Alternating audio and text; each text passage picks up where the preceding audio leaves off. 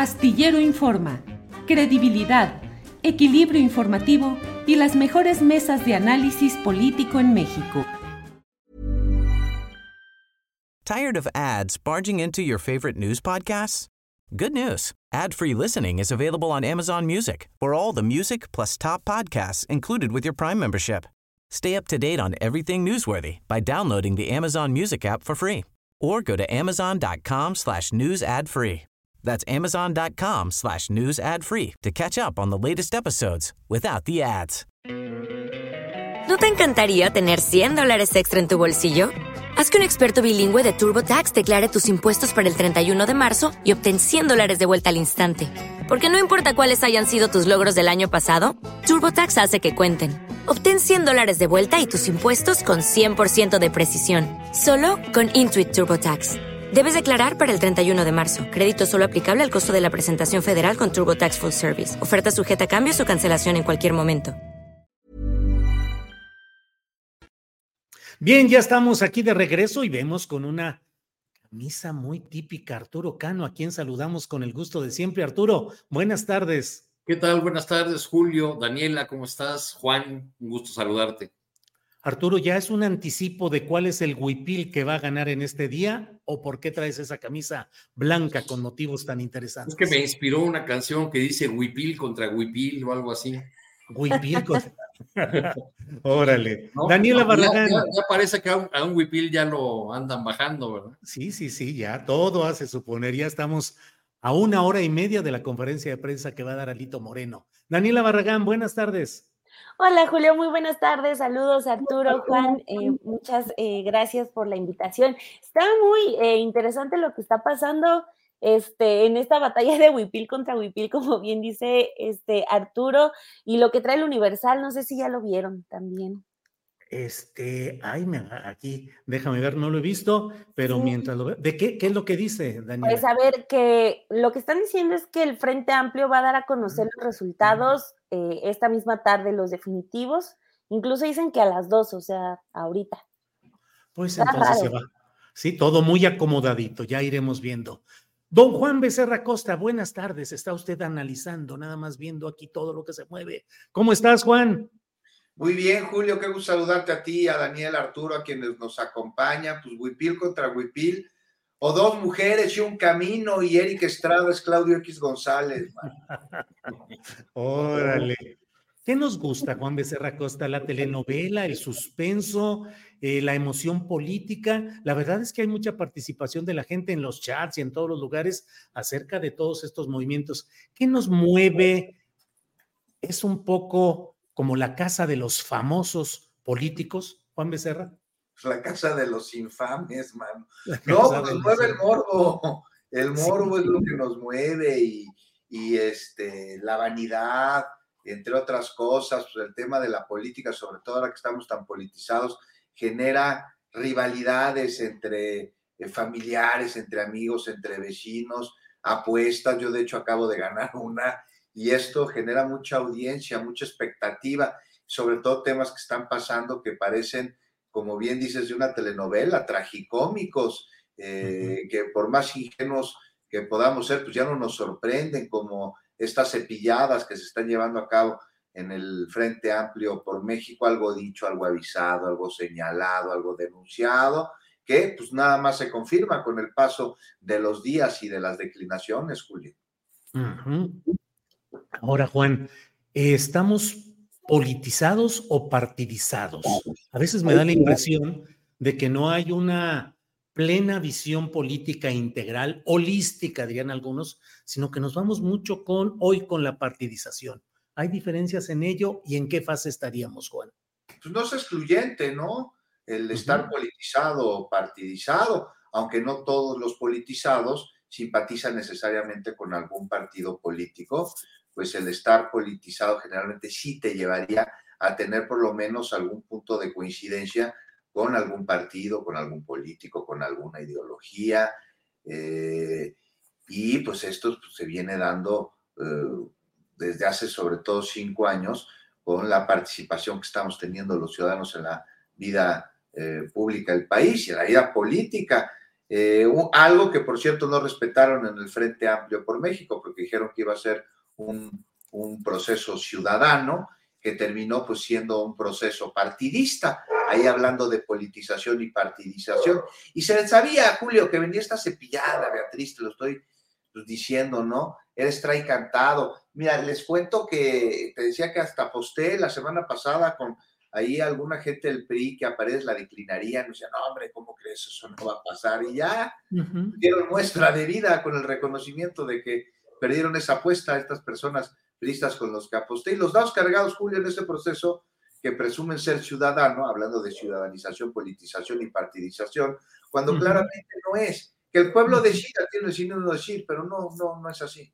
No es así. Bien, Juan Becerra Costa, ya están varios eh, portales y varios tweets reportando el resultado de la ponderación de la encuesta del Frente Amplio. Reportan en estos momentos 57.6% a favor de Xochitl Galvez, 42.4% a favor de Beatriz Paredes, una diferencia de 15 puntos porcentuales a favor de eh, Xochitl Galvez. Eh, en la telefónica, 59.4 a favor de Xochitl y 40.6 a favor de Beatriz. Y en vivienda, 56.8 Xochitl, 43.2 Beatriz. Daniela, pues parece que este, este arroz de huipil ya se coció. ¿Cómo lo ves, Daniela? Y además, la sincronía. Primero llegan, dan la información oficial el comité organizador del Frente Amplio por México y a las tres y media el PRI con Alito da también todo muy sincronizado. Daniela. Sí, qué raro, o sea, pues ya estaríamos ante la confirmación de que sería Xochitl Gálvez la, candidata presidencial del Frente eh, Amplio por México, pero pues sí sorprende la premura, o sea, de verdad no sé en qué momento eh, vieron que era muchísimo mejor no esperarse al 3 de septiembre como si faltaran meses o semanas siquiera y mejor sacarlo ahorita, ni siquiera este, dándole como el lugar a ese proceso creado por el mini INE al que contrataron y pagaron para hacer todo este teatrito del proceso de su selección y de repente un miércoles eh, en la tarde ya están publicando los resultados de, las encuestas, también como esperando eh, adelantarse a una posible reacción pues no muy cómoda por parte de, Beatriz Paredes. Está eh, pues sí muy raro, como que les quedó muy grande ese reto que desde mi perspectiva sí o sí les planteó Morena, o sea, eh, cuando Morena empieza a hablar de esa encuesta, que se volvió un asunto eh, por todos conocido desde hace ya muchísimo tiempo, este, pues ya se iban a ver claramente mal al momento de que de un lado estuvieran escogiendo abiertamente a su candidato y acá simplemente el grupo de señores decidiera su candidato juegan a crear también un método abierto, contratan a eh, los expertos que trabajaron en el INE, que construyeron la democracia que tanto, que tanto salieron a defender en las calles, pues resulta que siempre no, o sea, aunque sí salen a defender la democracia en las calles, pues la democracia de sus partidos, la democracia que le venden a la gente ven para elegir al candidato de esta alianza, pues no les gustó, como que no se les hizo cómoda y pues resulta que eh, en lugar de, terminar su proceso, pues eh, mejor lo cierran de una vez y de esta manera con eh, pues este, entrevistas eh, pues muy forzadas de Alejandro Moreno Cárdenas, hablando de que a Beatriz Paredes no la beneficiaban las encuestas, eh, luego diciendo que iba a haber una conferencia de prensa, no escuchando los reclamos que, tuvieron diversos periodistas el día de ayer pidiéndole a las candidatas pues que ya se esperaran hasta el 3 de septiembre, que insisto, es sorprendente que no quisieron esperarse tres días más para que llegara esa fecha y dar su anuncio creo que también, este, pues nadie se esperaba que fueran realmente groseros con, con Beatriz Paredes, como lo estuvieron siendo en estos últimos días y horas. Eh, quizás como que todavía había, todavía había esa, este, confianza en que Alejandro Moreno era capaz de respetar a los militantes más antaños del PRI, como lo es, como es la señora Beatriz Paredes, que tiene 50 años siendo priista, pero no, o sea, el asunto era respetar el acuerdo que se los quemó el presidente, o sea, le terminan dando la razón por más que lo vayan a negar y por más encuestas que si 57% contra 42%, que 15% de diferencia, le terminan dando la razón al presidente en este eh, proceso que ya más teatro, no podemos tener más pruebas de que fue solamente eso. Le sale mal este experimento de una elección abierta y democrática al frente que defendió la democracia en las calles muy mal todo y pues bueno, ya se confirma que será Xochitl, no como lo anunció ella, no como lo anunció ni, ni Alito ni Marco, como lo anunció el presidente López Obrador. Vaya, vaya, Daniela. Arturo Cano, ¿cómo ves este tema?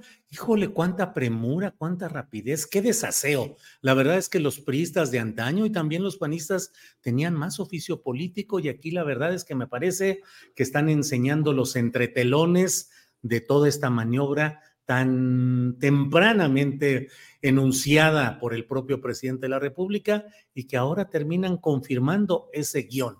Tu opinión, por favor, Arturo Cano. Tu micrófono también, fíjate, pa, de una vez, todo completo.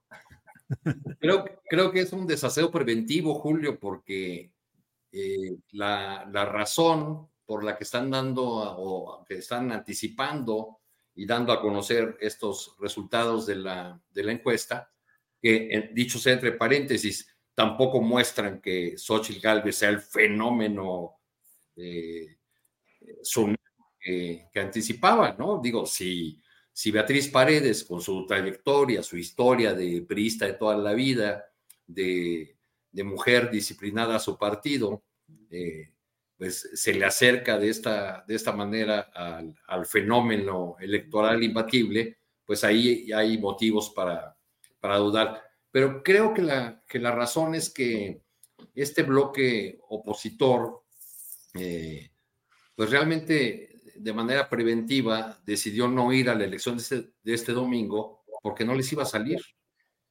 Eh, de, de, por ahí me cuentan que el cálculo era de 300 mil votantes, no están localizados muchos de los centros de votación, es decir, la, la elección que iban a hacer el domingo y que probablemente en unas horas anuncien que también se, se cancela, pues iba a ser un, un fracaso, entonces prefirieron saldarlo, saldarlo de esta manera.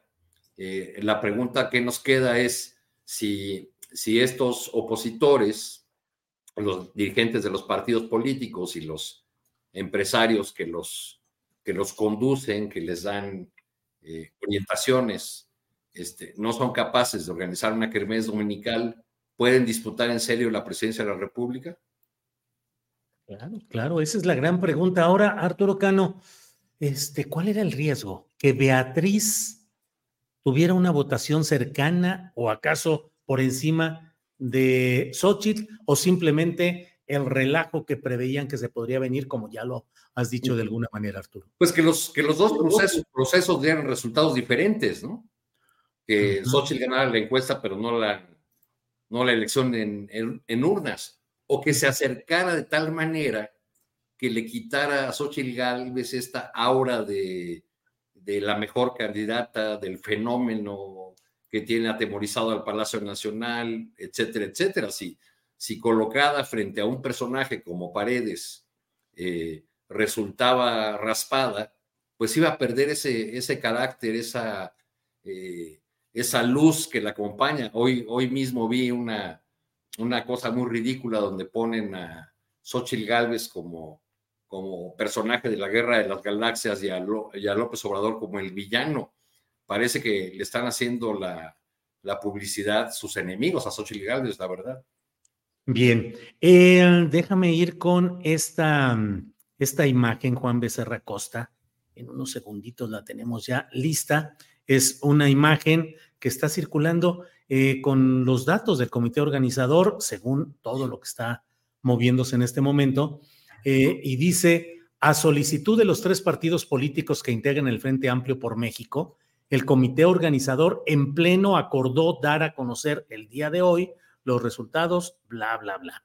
Pero dice, a solicitud de los tres partidos políticos fue que se acordó dar a conocer esto hoy. Se dan los resultados, que ya son los que hemos comentado. Em, Una vez que se conocieron estos resultados, el comité organizador se comunicó personalmente con los dos aspirantes a efecto de darles a conocer esta información. El comité agradeció el profesionalismo y puntualidad de las dos empresas participantes eh, y el comité organizador, Marco Antonio Baños, María Teresa González Luna, Juan Manuel Herrero, Luisa Alejandra Latapí, Patricia Jan McCarthy Caballero, Rodrigo Morales, Arturo Sánchez. Híjole, hasta ahí, pura fuerza relacionada con lo que fue el N o el IFE. Y luego también Raimundo Bolaños Azócar, Armando Tejeda, Rubén Moreira, Rolando Zapata, Claudio Castello y Ángel Ávila. ¿Cómo ves, Juan Becerra, cómo se va poniendo el panorama y qué consecuencias políticas y electorales puede tener este, pues este aborto, nada pro vida, sino aborto político que estamos viendo, Juan Becerra? Lo que estamos viendo, Julio, es que el PRI está haciendo lo mismo que el PRD en 2018. Eh, en 2018 el tricolor sí fue con un candidato propio. O sea, no sé, me recuerda ya ese festejo del, del PRD encabezado por Ricardo Anaya, no sé si se, se acuerdan hoy, el PRI ya vemos que unge al PAN y a una candidata que, bueno, dista tanto de, Beatriz Paredes y que no me sorprendería que fuera este, en su momento derrotado por la Tlaxcalteca si hubiera seguido el proceso. Pero bueno, la mano la trae el PAN y eso lo sabemos. Por eso, Dani a mí no me sorprende nada, nada de que trataron mal a, a Beatriz Paredes. Alito fue grosero, no me sorprende. Era algo que se esperaba, era algo que se veía venir. Es el acuerdo, este es el pacto, hacia ahí están cargados los dados en esta pues sí, Julio, telenovela del frente, este, que te digo una vez más, llamadas dos mujeres, un camino, que en lugar de Estrada tiene a Claudia X González y que ya una de las mujeres le hicieron un lado, queda Xochitl, que más allá de lamentada de madre, pues no trae mucho. Bueno, sí, señalamientos de enriquecimiento a costa de sus puestos y el falso disfraz del indigenismo con el que intenta esconder, entre otras cosas, que ella se encargó de aprobar una reforma en época de Fox que pulverizó a los acuerdos de San Andrés bajo el discurso de proteger a los pueblos originarios. Y pues mientras ahí vemos Xochitl lo que está haciendo, está señalando que en el sureste la cultura es la de no trabajar ocho horas, que para acabar con la delincuencia hay que atacar a las micheladas, mientras que Beatriz Paredes pues representa de alguna manera a una oposición necesaria a través de la reflexión de los errores cometidos, este, que se espera que sea auténtica y no solamente electorera.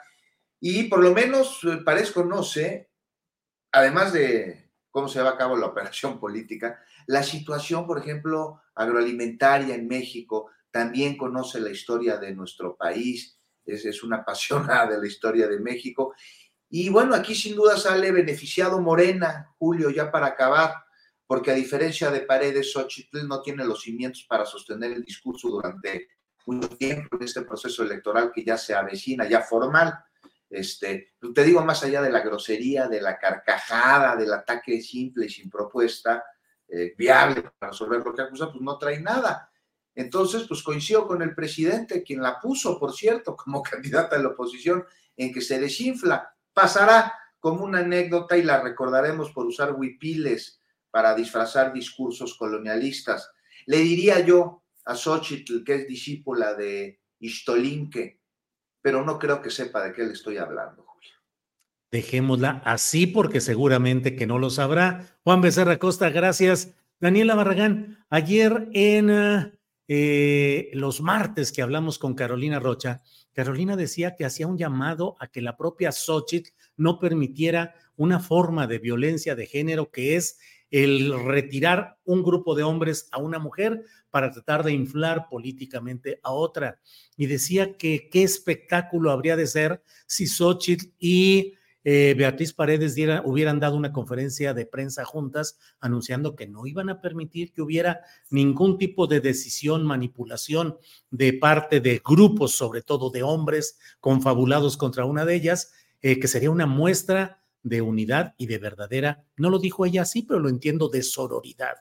Daniela, em, ¿qué tanto la propia Beatriz Paredes eh, puede estar convalidando este proceso. Sus declaraciones recientes han sido, pues yo diría, flojitas, ya preparando como el camino, diciendo, pues aceptaré, primero que den la encuesta, bla, bla. ¿Qué tanto esto daña la imagen de empoderamiento político de las mujeres, Daniela? Pues bueno, eh, creo que pondría mis respuestas en la primera parte, que es el asunto eh, que de, sí me anda revoloteando la cabeza, que es lo de, lo de género, este, porque es, algo que nos sirve para ilustrar y también para empezar a analizar eh, qué tanto el hecho de que una mujer solamente por ser mujer eh, ocupe un puesto y considerarlo ya no automático una victoria, no solamente porque es mujer, ¿no? Que decir, ya ganamos. Eh, sin lugar a dudas, lo que vimos en estos últimos días no fue una mujer que saliera a decirle, mm, tranquila, eh, Beatriz, sí tenemos a, a, ese macho tóxico que es Alejandro Moreno diciéndote que te van a bajar, pero ya faltan cuatro días, lleguemos. Eh, y punto. No, lo que vimos fue una Xochitl Galvez que no estuvo diciendo absolutamente nada, que estuvo muy cómoda dejando que los señores tomaran la decisión, ¿no? Que Alito Moreno, que es de verdad un macho tóxico que se ve a todas luces, tomara las decisiones y empezara a tratar, a maltratar a Beatriz Paredes, que Claudia X González terminara de hacer sus eh, negociaciones con los partidos que, que tienen la bolsa, que son PRI, PAN y PRD, con Marco Cortés haciendo lo suyo. O sea, de verdad se sentó para que los señores eh, que son dueños de la alianza operaran a su favor. Eso eh, pues no tiene nada que ver con toda la lucha de cientos de mujeres que realmente han estado eh, batallando para acceder a unos espacios. Y también nos lleva, podemos estar hablando de una estrategia de Xochitl Galvez que está acomodada en decir, soy mujer y por eso tengo derechos y soy mujer y solamente por esa sencilla razón sufro, violencias. Tuvimos el, el, otro capítulo de Xochitl Galvez quejándose sola, o sea, por estar en la arena política, quejándose de que era víctima de violencia política de género cuando también fue así de, oye, pues estamos hablando de tus empresas, de los contratos, no estamos hablando de tu situación en la política por tu género, estamos hablando de presunta corrupción, estamos hablando de cómo ejerciste cuando, eh, cuando tuviste cargos públicos. Entonces, la estrategia de género la han estado utilizando, pero la han, han estado demostrando al mismo tiempo que la desconocen y que aparte la utilizan de muy mala manera. Primero, también aprovechándose de una bandera que cientos de mujeres, o sea, lo de la violencia política de género, la sufren muchas, muchas a diario y de repente teníamos a una mujer súper privilegiada abusando de esa bandera. Lo otro también, eh, pues está muy cómodo y ya muchas quisiéramos tener al equipo de hombres poderosos operando para llevarte por el camino facilito y de repente cuando tú querías o aspirabas a una candidatura para ser jefa de gobierno, pues no, resulta que los señores ya te acomodaron todo, las encuestas a tus adversarios los presionaron para que declinaran, a otros los declinaron eh, casi eh, forzosamente, a otros nomás los sacaron de la peor manera para que tú llegues y no tengas una candidatura para un estado, tengas la candidatura presidencial, que también coincido con, con lo que mencionaba Juan, que de todo esto quien mejor sale beneficiado es Morena porque te hablan de una candidata que se estaba tambaleando frente a una priista de antaño, cuando ya todo el país o la mayoría de los mexicanos estamos hartos del PRI. Imagínense, una priista le vino, le vino a, mover el piso a Xochitl Galvez, pues ahí Morena, ojalá pues que no la vaya a regar, pero tiene la competencia muy, muy sencilla. Eso era el asunto de, género, que eh, sí tenemos que seguir con esta reflexión de que pues el hecho de que haya mujeres ocupando candidaturas, ocupando espacios, pues no es el triunfo, no es el, el objetivo en general, simplemente llegar y ya sino también eh, pues analizar esas mujeres, eh, conocerlas y sobre todo seguirles la pista, porque pues, o sea, no simplemente basta con llegar, ponerte la medalla de ser la primera mujer candidata, de ser la primera en esto, la primera en aquello, sino también eh, demostrar que, que se puede hacer un buen trabajo y que hay la capacidad, porque pues también en este tipo de cuestiones no solamente te estás representando a ti, sino a muchas que han estado pugnando para que las mujeres lleguen a espacios importantes. Y lo otro, eh, también eh, de lo que mencionabas, Julio, eh, pues es algo que yo de verdad ahí sí no alcanzo como a distinguir esta estrategia de Beatriz Paredes. O sea, a mediados de 2022, ella estaba sentada junto con otros dinosaurios priistas exigiendo la renuncia de Alejandro Moreno Cárdenas, quejándose de cómo estaba llevando al PRI. Y de repente ya le estábamos viendo en estas últimas semanas eh, pues ya muy montada en el teatro del proceso de selección de candidato del Frente Amplio por México. No sé qué va, eh, si lo que quiere es un puesto en una, eh, como senadora, como diputada, al menos en, esta última, en este último periodo que estuvo como senadora, faltó muchísimo, tuvo que ver que se accidentó, pero pues tampoco es que, haya brillado mucho en, este último periodo. Entonces, ahí sí lo, lo pongo sobre la mesa porque no sé cuál sea la estrategia de Beatriz. Apenas publicamos un reportaje, sin embargo, de que ella ha sido de todo, ha sido embajadora, ha sido senadora, ha sido diputada, ha sido gobernadora, ha sido dirigente del PRI. ¿Cuál, cuál será el siguiente paso? Ahí sí no puedo leerla, por más que le doy vueltas. Bien, gracias eh, Daniela. Arturo Cano, mm, parte de lo que dicen es que no ir a las elecciones del domingo por varias eh, razones que consideran sumamente riesgosas. Dicen, puede el gobierno meter gente para que vote Morena y entonces podrían distorsionar el resultado. Mira, por ejemplo, leo lo que ha puesto Sergio Aguayo, Sergio Aguayo en, en Twitter. Dice, hace una serie de consideraciones, pero dice una consideración final. Alito no puede estar jugando con las reglas a su antojo. Si se comprometieron a una encuesta y una consulta, deben respetarlo y aceptar los resultados de las urnas. Ya basta de dedazos, morenos o tricolores. Eso lo dice Sergio Aguayo. Y José Antonio Crespo, politólogo, muy crítico del morenismo, dice, hay quienes piensan que es mejor no hacer la consulta del domingo porque los morenistas podrían votar y distorsionar el resultado. No pueden, pues no están en el padrón. Los que intentaron inscribirse fueron depurados. No hay tal riesgo. ¿Cómo ves, Arturo Cano, estas dos consideraciones de personajes que en su momento, pues Crespo, muy cercano a la construcción de este Frente Amplio, y Sergio Aguayo, que iba a ser uno de los miembros del Comité Electoral Ciudadano, que también abortó? Arturo Cano.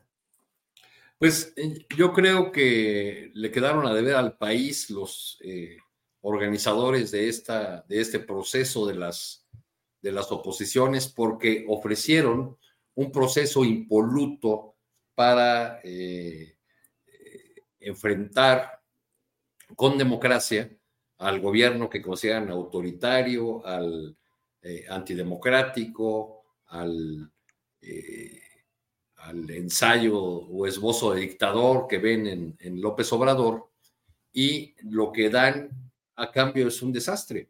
Tiene razón Crespo, no había manera de que hubiera eh, se diera una intervención de votantes de, Morena a la, a la, manera de aquellas épocas del ratón loco y, el carrusel, eh, porque hicieron su, su, padrón. Más bien tenían eh, una evidente incapacidad para organizar esta elección.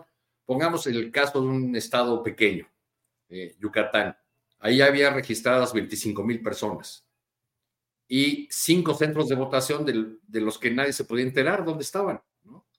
Entonces, eh, más bien creo que, temieron por un lado a cómo iba a resultar este proceso de, consulta por su escasa participación, porque no tienen eh, realmente la forma de garantizar que aquellos que se inscribieron acudan a las urnas. Y por otro lado, temieron que Beatriz Paredes les diera una sorpresa en esa, en esa consulta.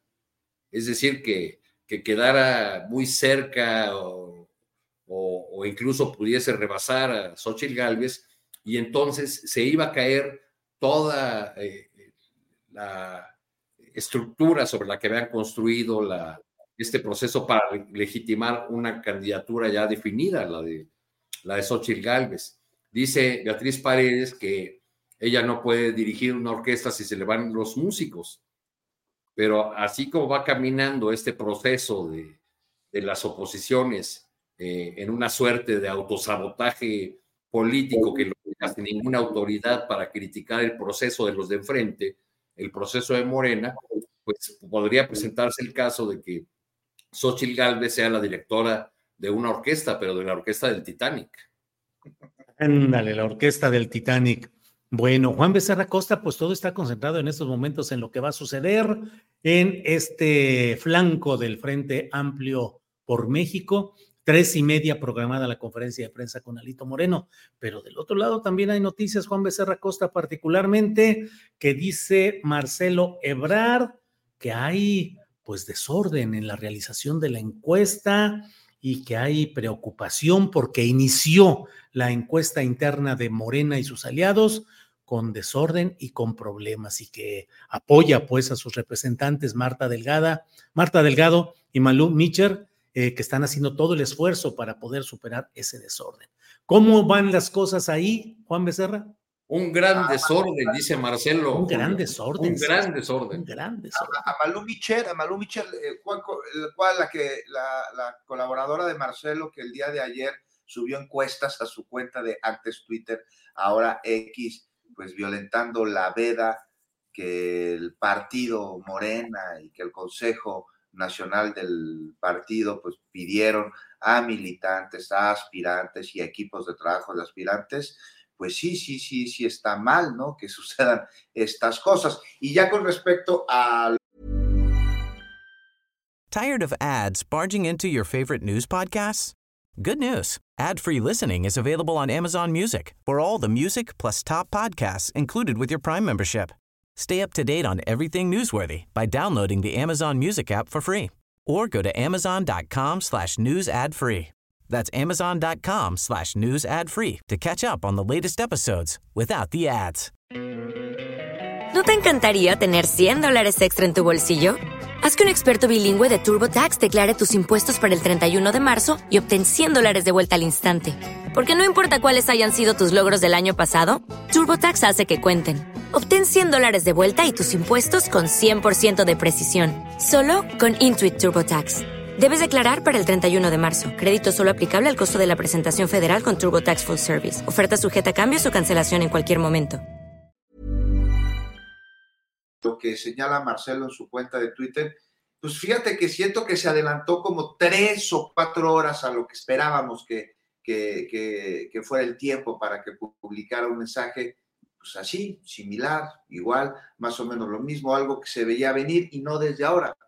Insisto, desde el 2018, Julio, cuando sabíamos que la oposición en 2004 para Morena la tendría en su interior, no en los otros partidos políticos. Entonces, ha venido dando avisos Marcelo Ebrard a lo largo de este proceso, el de Morena, antes, semanas antes, meses antes de que eh, pues va a boicotar el proceso y que no va a reconocer los resultados de la encuesta, que evidentemente no le van a ser favorables, pues de acuerdo a los distintos este, instrumentos que se han levantado ya desde hace buen rato, que los que son eh, llevados a cabo a través de la misma metodología que la encuesta de Morena, es decir, a población abierta y en vivienda, pues todos ellos, los de las encuestadoras serias, eh, pues dan como amplia, además, favorita a la doctora Claudia Sheinbaum. Entonces, pues, era algo de esperarse que empiece a haber estos avisos, como pues también avisó eh, desde el inicio del proceso de Morena,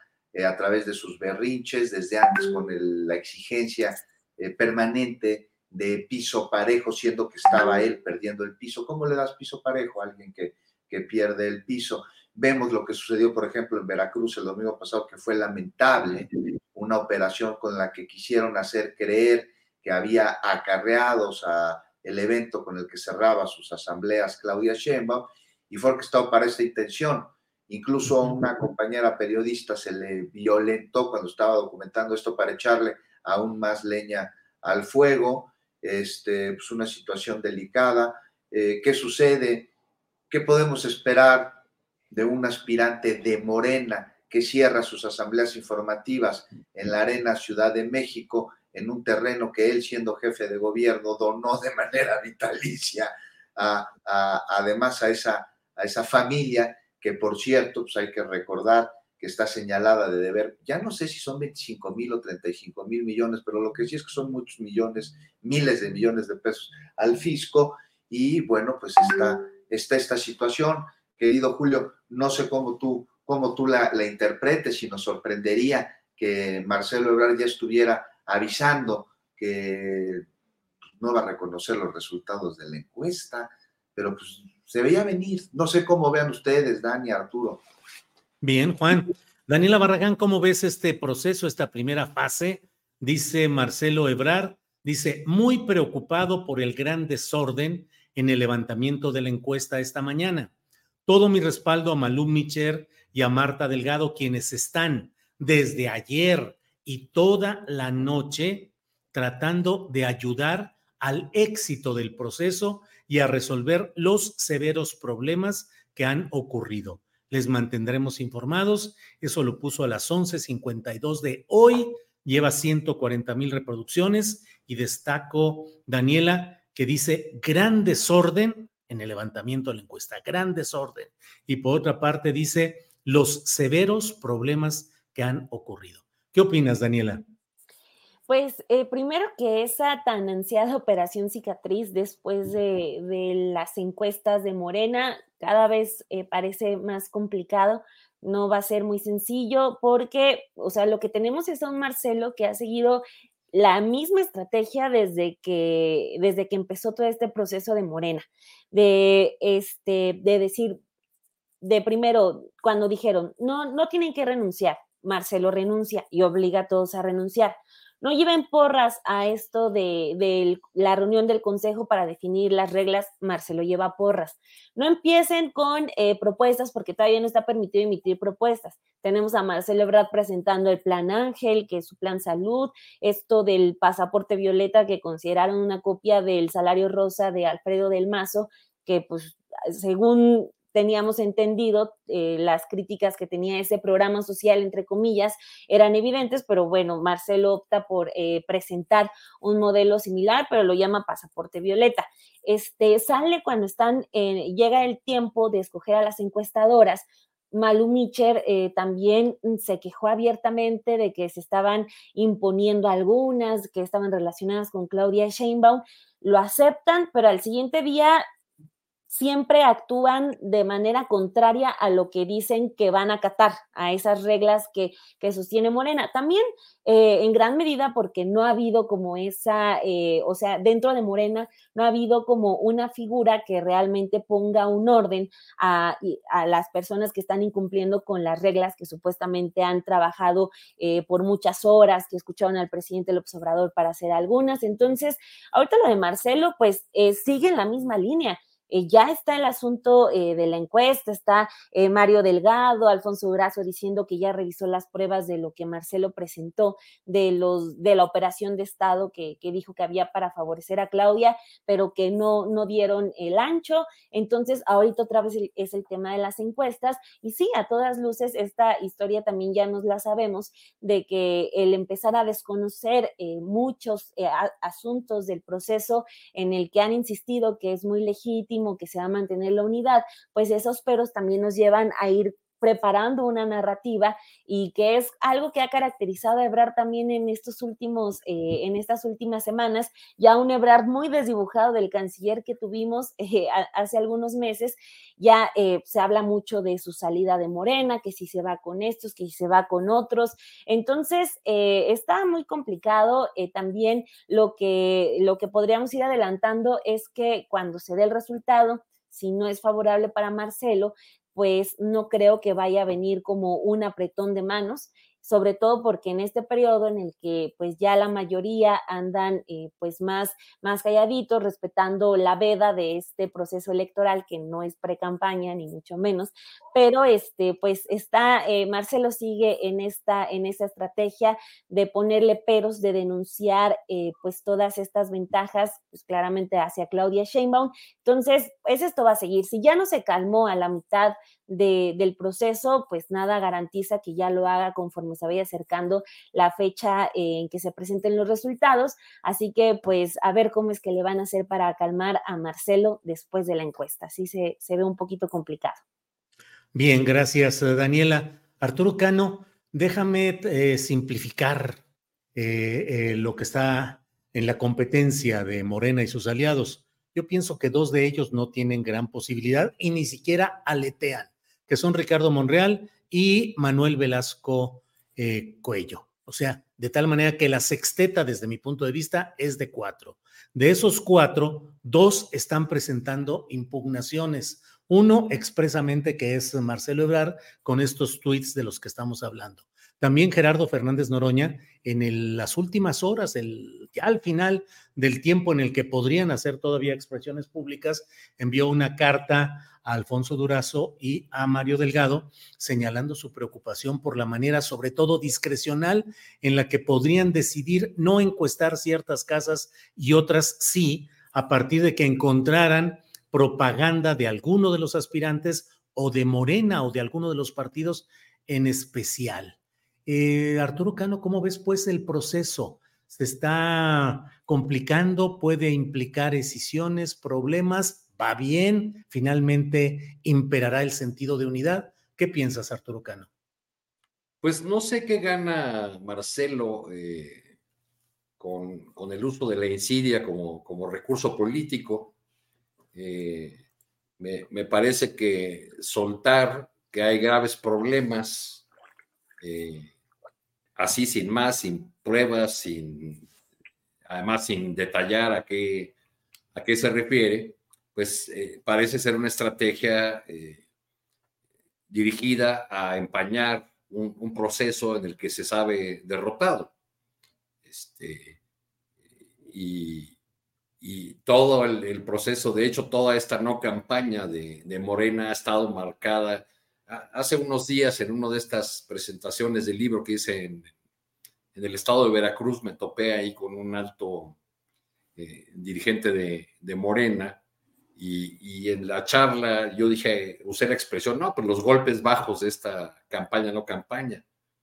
Y peló tremendos ojos y me dijo, golpes bajos, hombre, sí hubo de todo, patadas voladoras, llave china, casi casi me canta del santo, el cavernario, Blue Demon y el Bulldog. hubo, hubo de todo eso en esta campaña, muchas cosas no se, no se percibieron, pero hubo operación en el, territorio a favor y en contra de los, de los aspirantes este, o de lo que pudiera parecer que les, que les favorecía. Eh, han, eh, a pesar de que decidieron guardar silencio mientras se lleva a cabo la, la encuesta y antes de que se den a conocer los resultados, pues han estado soltando por ahí varios de los aspirantes sus, sus versiones señaladamente colaboradoras de, Marcelo Ebrard, todavía manejando encuestas, todavía hablando de la, de la posibilidad de que, eh, de que Marcelo esté adelante o tenga todavía juego en, la, en, esa competencia.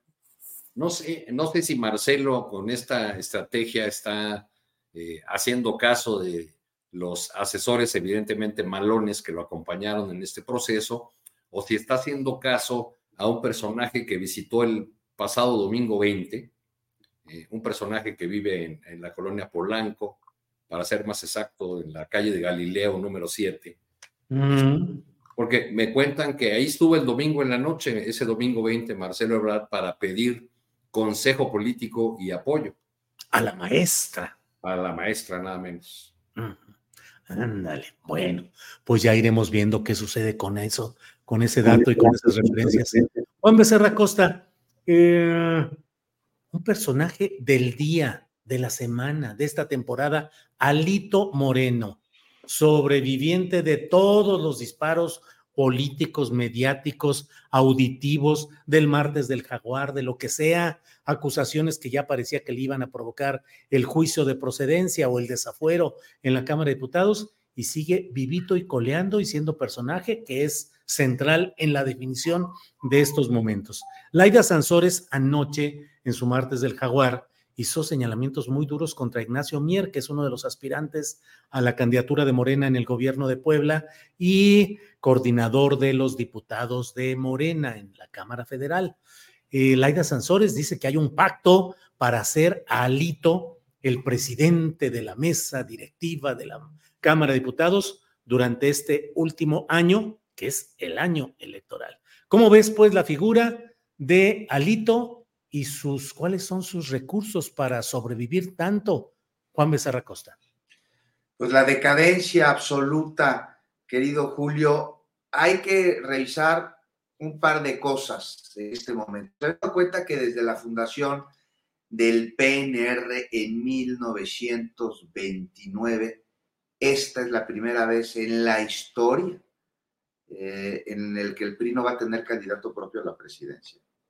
La primera vez en la historia, pero no solo eso, va a anunciar que el candidato, en este caso candidata, es de otro partido, desde su sede nacional, o sea, y va a levantar la mano de Xochitl Galvez. Qué humillación, qué decadencia, esto es síntoma de la decadencia, la decadencia porque hemos dicho aquí que tiene un requisito indispensable y es que hubiese existido esplendor en algún momento que el PRI tuvo. Y hoy es la decadencia absoluta. Y este pacto patriarcal que mencionas, Julio, parece traspasar partidos. Recuerdo, recuerdo cuando Santiago Krill dejó pues la mesa directiva de la Cámara de Diputados para luego, luego, luego, luego rapidito ser cepillado del proceso del Frente Amplio, que dijo irse contento ya que una mujer ocuparía pues este cargo. Pues no, no porque una mujer, dice Alito, si aquí ando yo, nomás faltaba y no extraña. Y a quien sí le extraña veremos de hacerle pues, ver su ingenuidad. Y bueno, pues ahí está Marcela Guerra y Carolina Villano, quienes una de ellas tuvo que haber eh, quedado este encargo, pues este, muestran más ser alfiles de Alito, pues ya no del prismo, porque ya el prismo como tal, pues ya no lo conocemos, ya se traspasó y está en otro lado. El PRI no se crea ni se destruye, solo se transforma. Existe antes de que el PRI existiera el, como concepto. Pues la, la ficha de este partido de ajedrez que busca llegar hasta arriba del tablero es alito, sin importar cuántas otras fichas, cuántos alfiles, cuántos peones, cuántos caballos pierda, siempre y cuando tenga una que llegue hasta arriba.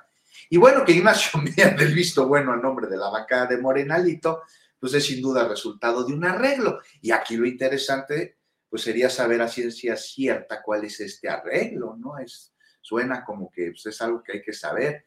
Electoral, señaló Laida Sansores, este, porque Mier quiere Puebla, pero ¿por qué transar con Alito para eso? O sea, al PRI lo único que le queda, eh, para lo único que le queda ir a Puebla, pues es a tragar camote. Y, Mier le contesta a Laida con ese llamado a la unidad que tanto se está quebrando en Morena por parte de algunos de sus cuadros que ya hemos dicho aquí puntualmente hace unos minutos, pues no sé, están en un necesario y esperado proceso de curación. Y bueno, vaya, vaya, Julio, que el hueso que se avecina tiene a la jauría hambrienta y con deseos de morderlo, ese olor lo saca del, del este, entrenamiento al que fueron sometidos durante algunos años, cinco, porque va directo a su instinto. Ya veremos cómo acaba esto con Alito, con Mier, con la presidencia de la mesa directiva de la Cámara de Diputados, con Laida, y con un país que a pesar de transformarse sigue teniendo en su clase política esta conducta adolescente que nos remite a Santana y a lo no aprendido desde entonces, querido Julio. Bien, Juan. Eh, Daniela Barragán, Alito Moreno. ¿Quién le perdonó la vida políticamente a Alito Moreno cuando parecía que estaba enfilado ya al desafuero y a ir, a ir a la cárcel. ¿Fue la 4T? ¿Fue Morena? Pregunto. Y por otra parte, hoy la alianza que tiene con el PAN, particularmente el PRD, pues realmente no cuenta, pero con el PAN, eh, ¿será Alito un personaje confiable para esa alianza o es alguien que en sí eh, entraña, implica el riesgo de la traición permanente? Daniela tu micrófono. Que sí, sin duda, eh, eh, Alito, yo lo decía hace rato, es un macho tóxico que traiciona y que embauca. O sea, eh, lo que estamos viendo que está ocurriendo, que está a punto de presidir la Cámara de Diputados, resulta sorprendente porque en teoría podríamos estar hablando de su desafuero o tendríamos que estar hablando del desafuero que se quedó congelado, en el que también Morena pudo haber hecho más por eh, acelerarlo o por al menos explotar el caso más, más y más. O sea, es el dirigente nacional de un partido que se está, eh, que puede estar en alianza, que va a tener a su candidata presidencial y ese personaje que se está enarbolando como eh, un gran político de todo el país, o sea, nadie le toca es, ese caso por el que teníamos que, del que teníamos que estar hablando todos, que es la presunta corrupción, los casos que tiene atorados, pero no, o sea, nadie ni siquiera lo recuerda. Lo de Mier es eh, realmente vergonzoso porque habla, como ya lo decía Juan, de este asunto de, le pide a Laida Sansores unidad pues bueno, la unidad es con Morena, no es con los priistas, y eso es lo que han demostrado eh, los Mier, y hablo en plural porque eh, sería tanto el que está en diputados como el que está en, el Senado. Los dos eh, priistas hasta hace poco pues ahorita en qué momento resulta que son grandes alfiles de todo el partido Morena, el partido que, según las encuestas eh, va a ganar la presidencia en 2024, es creo que uno de los grandes pendientes que, deja esta, esta administración, este cambio de gobierno más que... Eh, ponérselo en sus manos al presidente López Obrador, el cambio de Moreno y el cambio de gobierno y el asunto de Morena. Este, sé que cuando se salen esos, estos temas, uno de los argumentos para salvarlos es decir, es que así es la, política, así siempre ha sido la política. Pero también eh, al momento de hablar de esto, creo que Morena llegó con un objetivo de también empezar a cambiar la, eh, cómo, es, cómo es que se tomaban las decisiones intentar mover estas estructuras cimentadas por el PRI, reforzadas por el PAN y que le sirvieron durante décadas a una clase para ser la más protegida y para tener sus privilegios intocables. Pero resulta que llega Morena, un partido que tiene un respaldo impresionante, que mantiene al presidente eh, con sus índices de popularidad altísimos, pero llega con este tipo de personajes que son capaces de negociar con un personaje tan vil, tan nefasto, tan tóxico como Alejandro Moreno Cárdenas. Es realmente entonces, eh, son realmente estas personas como eh, los Mier, los primos Mier, eh, personas que tienen que seguir en la política. O sea, no va a haber nunca un castigo por parte de la militancia y de los cuadros de Morena, que una queja de por qué estas personas son las que están tomando las decisiones, porque si siguen estas personas ese cambio que se pensó que iba a llegar en 2018, a lo mejor lo tuvimos en muchas áreas eh, eh, derivadas del, del, Poder Ejecutivo, pero solamente se queda ahí ese cambio, o sea, el Poder Legislativo, porque así es la política, tiene que continuar con estas negociaciones. Es muy lamentable eh, que, porque no solamente es la perversión de los ideales con los que nos vendieron Morena, sino también es eh, Morena dándole esa respiración de boca a boca al PRI.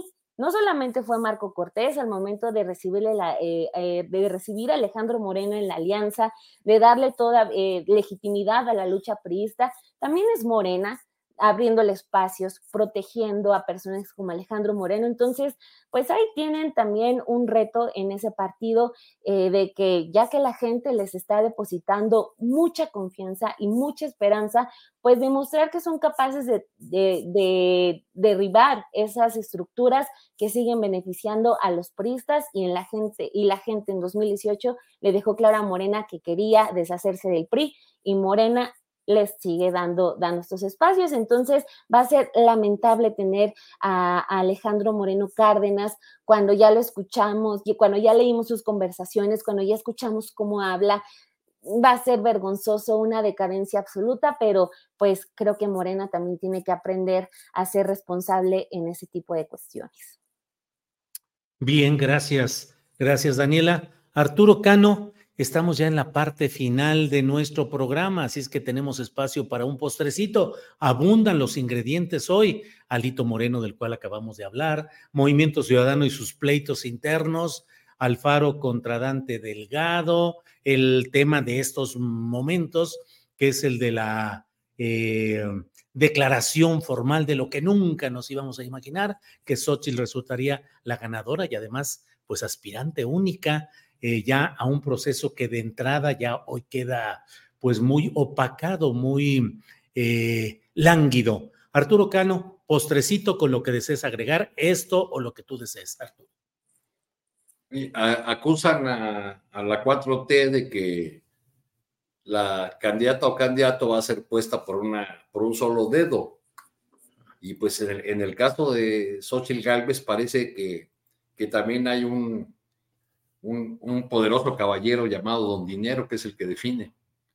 Ah, oye, pero respecto de lo que decían de Alito, eh, a mí me encantaría escuchar un día a Laida Salsores haciendo una denuncia similar contra Alberto Esteba, este personaje de, las cañerías de la política que presentó una denuncia contra Claudia Sheinbaum y, y contra funcionarios del gobierno de la ciudad, acusándolos del empleo de recursos públicos, como del programa Pilares, por ejemplo, para eh, eh, las actividades de proselitismo de la ex jefa de gobierno.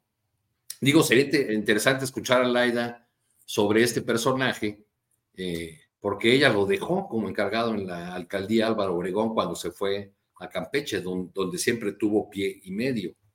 Y ahora aprovecha eh, Sansores la, la, fama que ha obtenido con su programa del, del Jaguar para convertir un asunto o, llevar un asunto local, su disputa campechana con Alito Moreno, al escenario nacional. Y de paso darle ahí su, su repasión a Ignacio Mier, que, que además, entre paréntesis, no tiene ninguna posibilidad de ganar la candidatura de Morena en Puebla. Lo lleva de calle su primo. Y si definen que sea mujer, en el caso de Puebla, pues los dos eh, estarían fuera, afuera y, y eso abriría la posibilidad a, alguien como Marelis Albores. este, pero bueno, Mier, Mier es un, personaje que, eh, que ya describió su catadura Daniela. Yo nada más agrego un dato. Fue quien manejó la elección en Durango, ¿no? la candidatura de Marina Vitela. Sí. Este, es tan eficaz electoralmente que logró que Marina Vitela comenzara su campaña 20 puntos arriba y terminar a 15 puntos abajo. Bien, Arturo Cano, gracias. Em, Juan Becerra Costa, ¿qué nos dices en esta eh, sección del postrecito? Lo que quieras agregar, por favor. Pues hay muchos temas, pero ahí ponías en la mesa el de Movimiento Naranja, ¿no? Que ayer, eh, pues Dante Delgado publica una carta diciendo que en 2024 vamos a estar a prueba y Enrique Alfaro dice que esa prueba ya la reprobaron está interesante lo que está pasando en este. Oye, oye, Juan y Julio Daniela, ¿qué, les da a los políticos de la edad de Dante que, que tienen que destilar su sabiduría política en documentos como esa, como esa carta? Es, es interesantísima, ¿no? Sí, sí, es muy. Lo, lo, digo pese a que estoy todavía lampareado por ese gran Morelos y las tres banderas de don Plácido Morales. Híjole, eso sí es, eso sí es escenografía. Juan Becerra. No me quedé.